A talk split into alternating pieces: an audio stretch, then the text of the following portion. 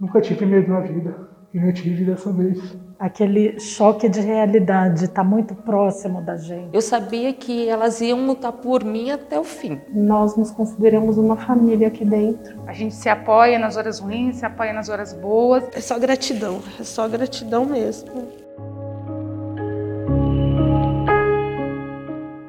Ana Maria Ramos, de 69 anos, é auxiliar de enfermagem no Hospital do Servidor Público Estadual HSPE. Ana Maria passou 84 dias internadas no Hospital do Servidor por complicações da Covid-19. A auxiliar recebeu todo o carinho e cuidado de seus amigos da enfermagem, Jefferson da Silva e Sandra Bonfim da Cruz. Ana Maria, Onde é que você estava? Como foram os primeiros sintomas? O que, que você consegue lembrar logo quando você ficou doente? Muita tosse, muito desânimo e falta de apetite.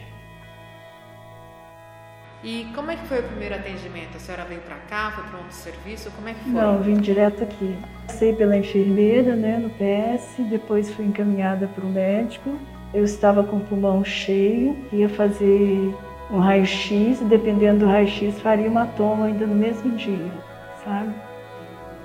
E acredito que isso foi feito porque logo eu já fui encaminhada para a UTI. E, sinceramente, o período de internação eu me lembro muito pouco. Do, da UTI eu não me lembro nada, nada mesmo. Pelo que minha família fala, uns três dias depois já fui entubada. Quanto tempo a senhora ficou internada? No total, 84 dias.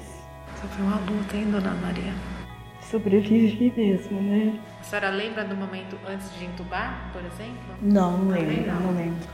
Muito confuso, muito, né? Foi, isso é uma sequela da, da Covid, né? Minha memória apagou totalmente esse período que eu tem alguma lembrança já do MI, mas na UTI mesmo não lembro. Entendi.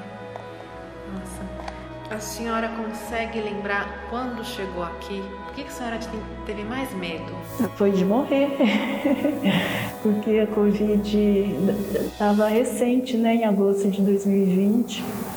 E a gente ouvia falar tanta coisa, a maioria das pessoas que ia para a UTI era entubada e tudo não sobrevivi, ainda mais tendo doenças é, pré-existentes, né? Que eu já era renal, pressão alta e é, só renal e pressão alta.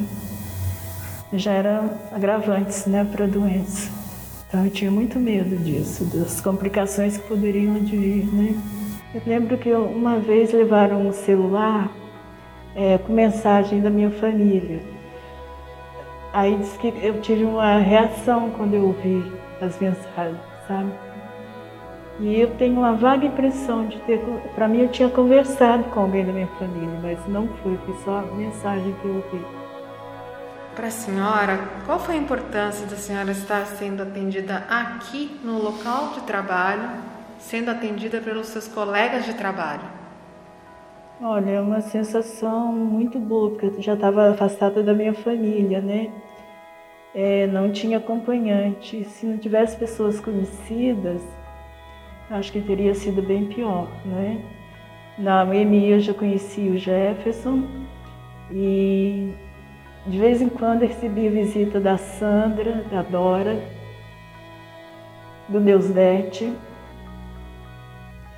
aquilo me confortava um pouco, né?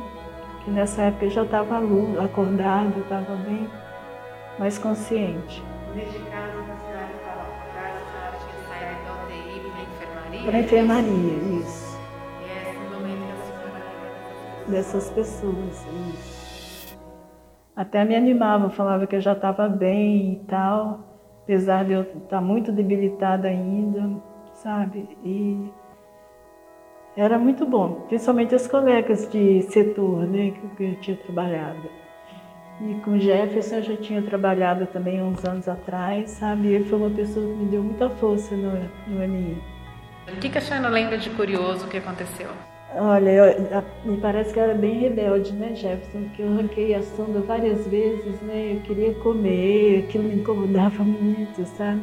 E eu tinha muita vontade de comer comida na minha casa também, sabe? Nossa, senti uma falta tremenda. Uma coisa que eu lembro, assim, de vida, é que você tinha pedido.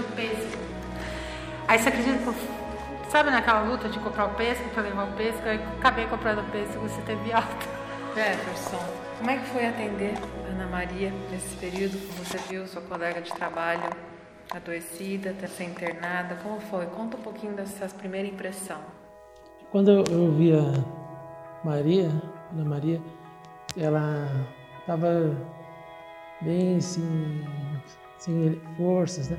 Não conseguia falar e tinha que fazer aspiração. E pensar nela quando eu conheci no DR, ela, o jeito dela que você vê, ela é sempre sorridente, uma pessoa que ela faz diferença no lugar onde ela está, uma pessoa que tem um, um brilho de uma pessoa que é, leva uma certa luz, né? Alegria para as pessoas. Né? E ali estava a minha amiga de trabalho estava ali e eu pensei, nossa, é, ela está aqui comigo e agora eu tenho que é, ajudar minha amiga, né? Jefferson, como é que foi esse momento de você com cuidado? O que te transformou como pessoa e como profissional? Ah, é, eu acredito sim que, o, que a gente se põe no lugar da pessoa né? e que isso, a transformação é você saber que um dia você vai estar no lugar, lugar da Ana, e que a pessoa que cuidar de você tem que fazer a mesma coisa que você fez por, por, por ela ou por outros, ou seja, você vai ter que dar na medida que você pretende receber. Então eu tentei sempre fazer o melhor possível para que quando chegar esse dia, que logicamente um dia vai chegar, que eu tenha a sorte de encontrar alguém que faça igual, igualmente, né? Você lembra de algum momento que foi mais tocante, que mais mexeu com você durante o atendimento, durante o contato que você tentou ter com ela, mandava mensagens, algo do tipo? Quando ela foi para mim, que a gente podia ver, aí eu fui ver ela. Foi difícil. Estava mal. O jeito, né, que, que ele falou, a gente brincava, bagunçava. E o que você falou para ela quando você a viu lá na EMI? Que ela ia melhorar, que ela estava bem que já tinha passado pior. Como é que é vê-la assim recuperada? Muito bom, cara. Sinal de esperança, né? A gente vê que tá bem. Porque eu tinha medo mesmo dela voltar. Entendeu? Então muitas vezes eu via, via que tava piorando. Não falava para ninguém, segurava. Não, ela tá bem, só da canora, entrou da buta, não, tá melhorando. Agora tiraram, colocaram. Ainda não também para não deixar os outros apavorados. Que conselho você daria hoje, com toda essa situação, para pessoas, colegas da enfermagem, que vão precisar cuidar de outros colegas? Tentar ter um pouco de carinho, de atenção, sabe? Como seria para você, Jefferson, se a Ana Maria não estivesse aqui hoje? Como seria o hospital? Ana Maria ela é uma, uma pessoa que, é, se, se eu pudesse, eu gostaria de trabalhar com ela. É, porque, como eu, te, eu citei, né, é, é bom a maneira dela tratar as pessoas, da maneira dela ser. Isso daí é bom para o paciente e bom para os amigos, né? O, esse, o convívio com a Ana Maria é, é fácil. Você não precisa se esforçar para gostar dela. Né? É uma pessoa muito querida pela enfermagem. E lá no DR, quando eu ia avisar eles sobre a saúde dela, eles ficavam felizes. Alguns que nós conhecemos da enfermagem, que ainda estão no hospital, né, no, é, eles mostravam o desejo de visitá-la. Tinha medo de, por causa do que do Covid, se podia vir, né? Mas alguns vinham e a visitavam, né? É, tá, com a, Ana Maria, se eu pudesse, eu gostaria, porque seria muito, muito melhor a enfermagem.